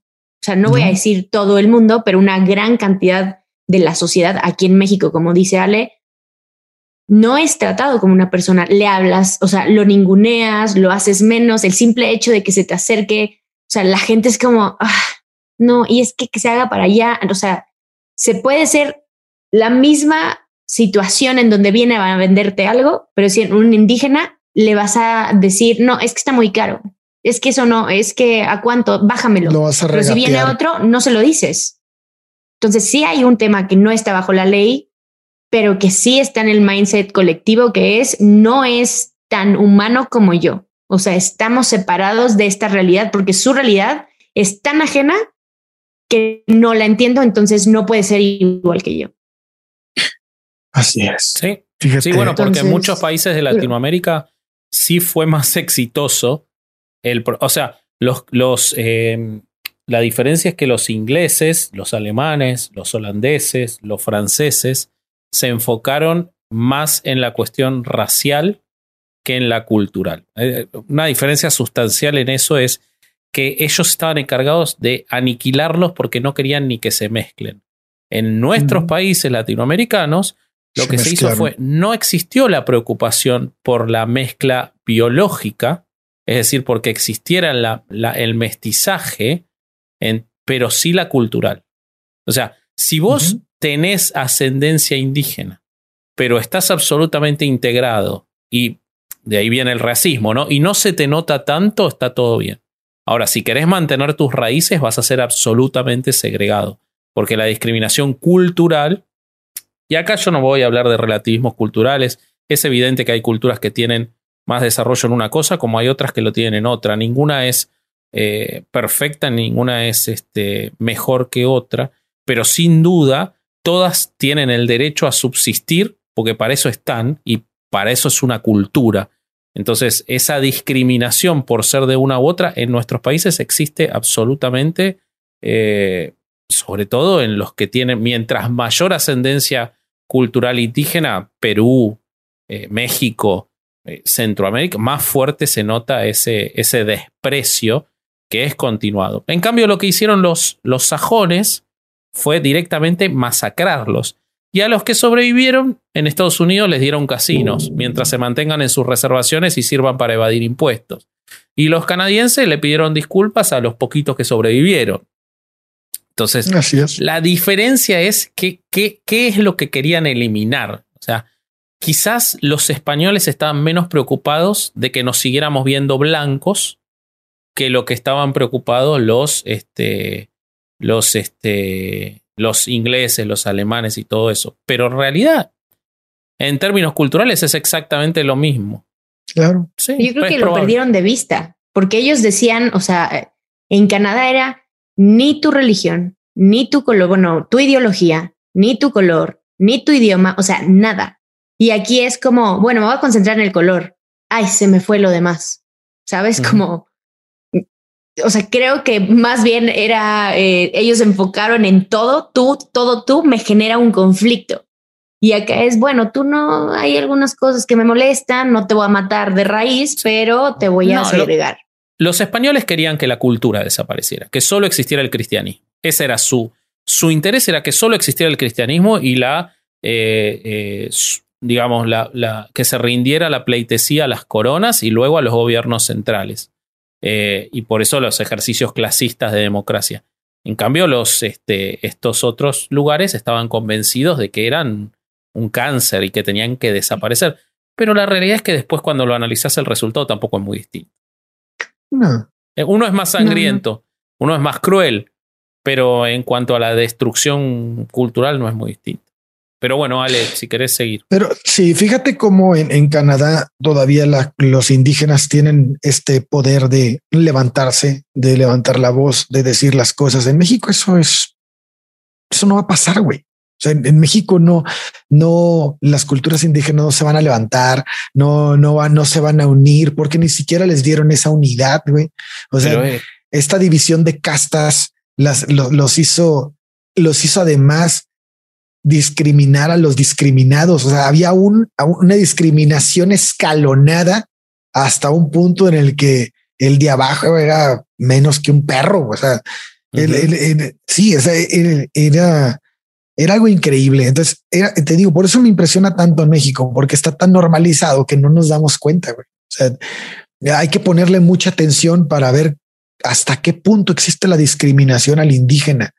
Y, y puedes decir, ah, bueno, sí, sí hay una discriminación. No, no, no. Asómate bien. O sea, es demasiado fuerte o sea, el, y demasiado específica en ciertos tratamientos. O sea, hay, es- está, no sé si llamarlo institucionalizado esto, que, que es casi invisible, güey. Como el machismo, Claro. como, como la a discriminación a la pues, mujer, como es, es, está tan, in- tan metido en nuestra cultura que es muy difícil verlo, muy difícil. Y hay gente que dice, ay, pues es obvio, no, no es tan obvio. O sea, es obvio por encima, pero si le rascas te das cuenta de un mundo eh, este completamente absurdo, o sea, en donde esto ocurre en tus narices y no lo adviertes. Entonces Totalmente. nos queda claro que el sistema de escuelas residenciales dañó signific- significativamente a los niños indígenas, ¿no? Al, al aparat- al- al apartarlos de, cultura de- completa. de sus familias, acá claro, y privarlos de sus lenguas ancestrales y exponer a muchos de ellos abusos físicos y sexuales, como ya lo expuso Vasco. Estos estudiantes también fueron sometidos a, a esta emancipación forzosa como ciudadanos asimilados, entre comillas, que, que les quitaron su identidad legal como indios y además este, los desconectaron de sus familias, su cultura, los forzaron a hablar un idioma que no era el suyo.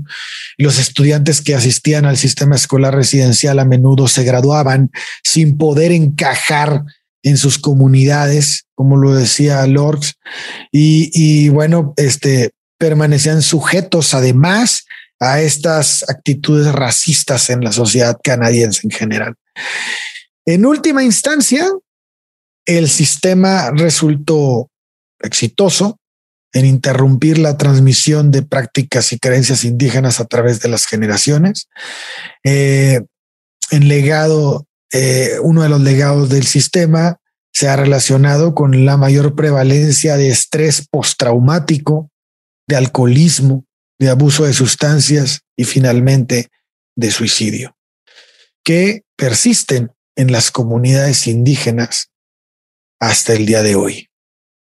Ese es el legado que dejaron, dejó un gobierno impresionantemente racista, apoyado por una iglesia que nos ha demostrado en todas sus facetas y a lo largo de todas, toda la historia en donde ellos tuvieron algo que ver, que así se manejan, que así funcionan, que es sistemático y que nunca van a poder pedir perdón por toda esta mierda que nos han dejado y que primero van a, van a pedir perdón por, por este, por Giordano Bruno o por, o por este, cualquier otra, eh, otra situación que los enaltezca más, ¿no? Que este tipo de cosas que ocurren todavía hoy en día. No, no, este, no nos debemos de cansar de exigir, de exigir que, que, que, que tomen la responsabilidad de lo que hacen, de lo que han hecho, de lo que continúan haciendo. No sé, Vasco y Lord, no sé qué más decirles. No, yo, yo Este- te agregaría solamente. Estás destrozado. Yo agregaría a modo de conclusión y, y- y estoy de acuerdo en todo lo que dijiste, eh, pero yo, lo único que sumaría es porque es importante hablar de estas cosas y, no tiene que ver con, la situación del momento o, o con, o con referir actos horribles, que no es el objetivo nuestro. Eh, cuando tantas veces se habla y se dice que por qué nos metemos, que cada uno crea lo que quiera y que la religión y que no todos los curas hacen mal y que hay gente que la hace bien.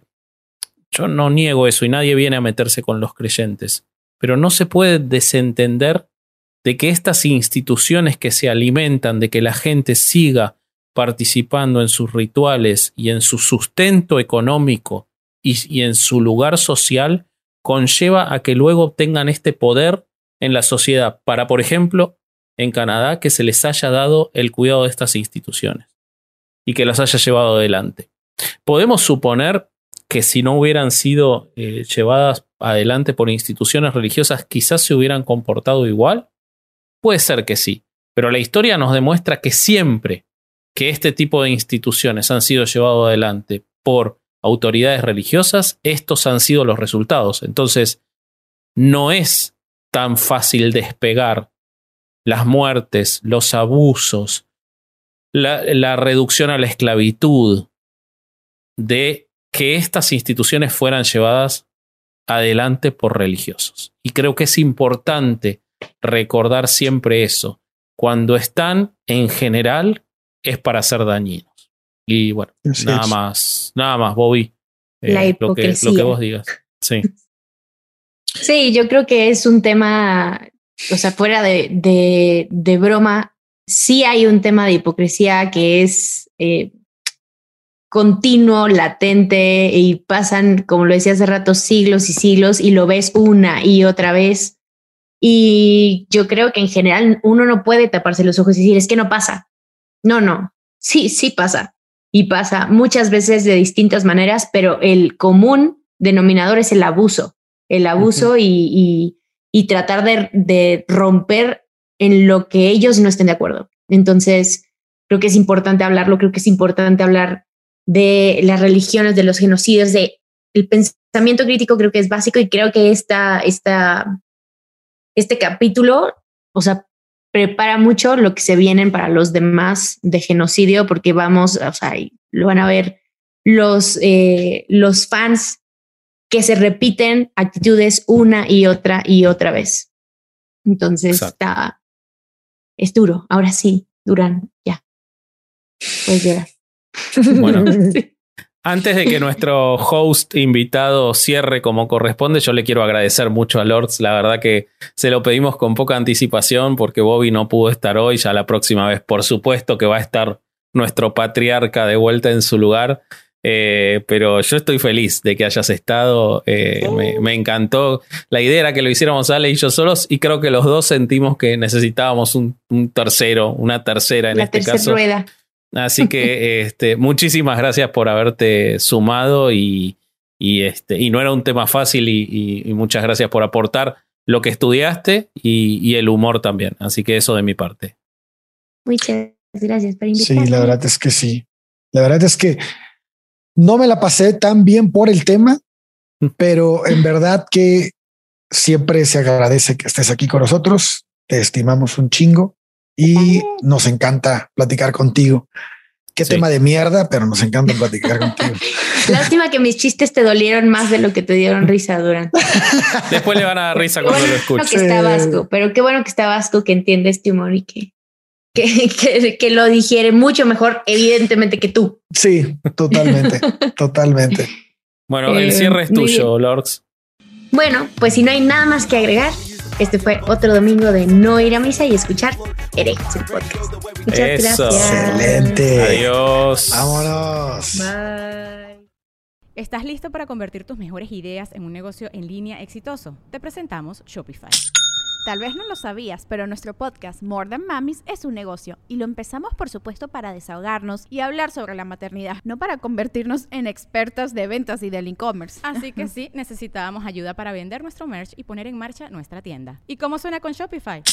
Llegó otra venta. Shopify es la plataforma de comercio que está revolucionando millones de negocios en todo el mundo. Ya seas un emprendedor desde tu casa o desde donde sea, Shopify es la única herramienta que necesitas para iniciar, administrar y hacer crecer tu negocio sin dificultades. Con Shopify puedo gestionar pedidos, envíos y pagos desde cualquier lugar, brindándote toda la información y estadísticas de tus ventas al detalle. Regístrate para un periodo de prueba con tan solo un dólar al mes en shopify.com barra sonoro, todo en minúsculas. Ve a shopify.com barra sonoro para llevar tu negocio al siguiente nivel. Shopify.com barra sonoro.